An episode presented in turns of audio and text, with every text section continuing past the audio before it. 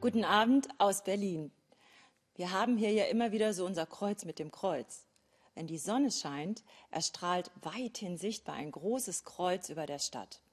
Dann nämlich reflektiert die Kugel des Fernsehturms am Alexanderplatz ihre Strahlen als Lichtkreuz.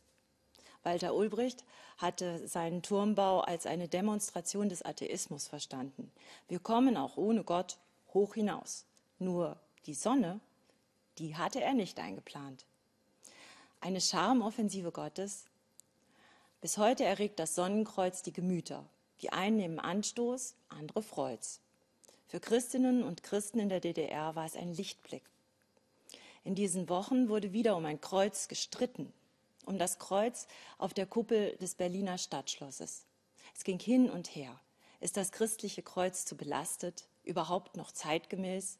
Warum nicht ein Halbmond oder ein Davidstern oder gleich alle drei, also Kreuz, Mond und Stern? Die Humanisten schlugen sogar ein Mikroskop als Kuppelkrönung vor, vielleicht als Symbol für Wissenschaftsgläubigkeit.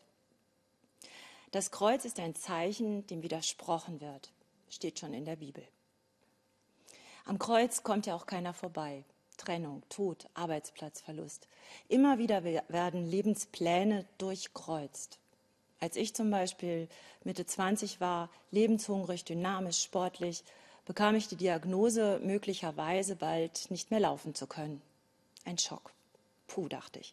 Wenn schon die Knochen nicht mehr mitmachen, dann muss eben der Kopf ran. Unter dem Druck der Erkrankung entschloss ich mich, eine Zeit lang ins Ausland zu gehen. Dank eines Stipendiums konnte ich in England studieren.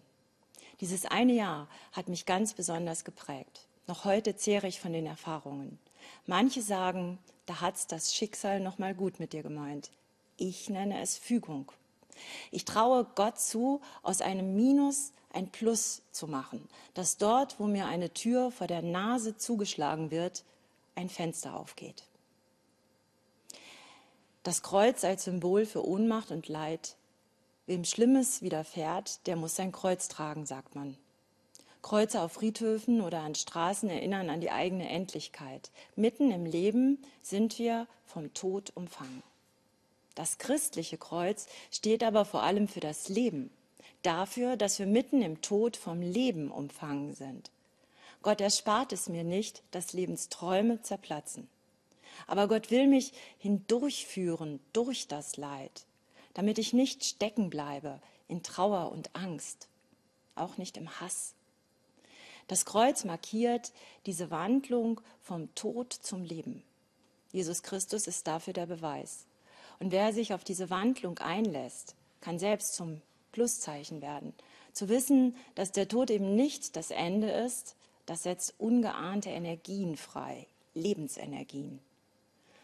Ich denke an den Fernsehturm, wie da hoch oben das Kreuz als ein riesengroßes Plus erstrahlt, fast so, als hätte Jesus Christus höchst selbst ein Zeichen gesetzt.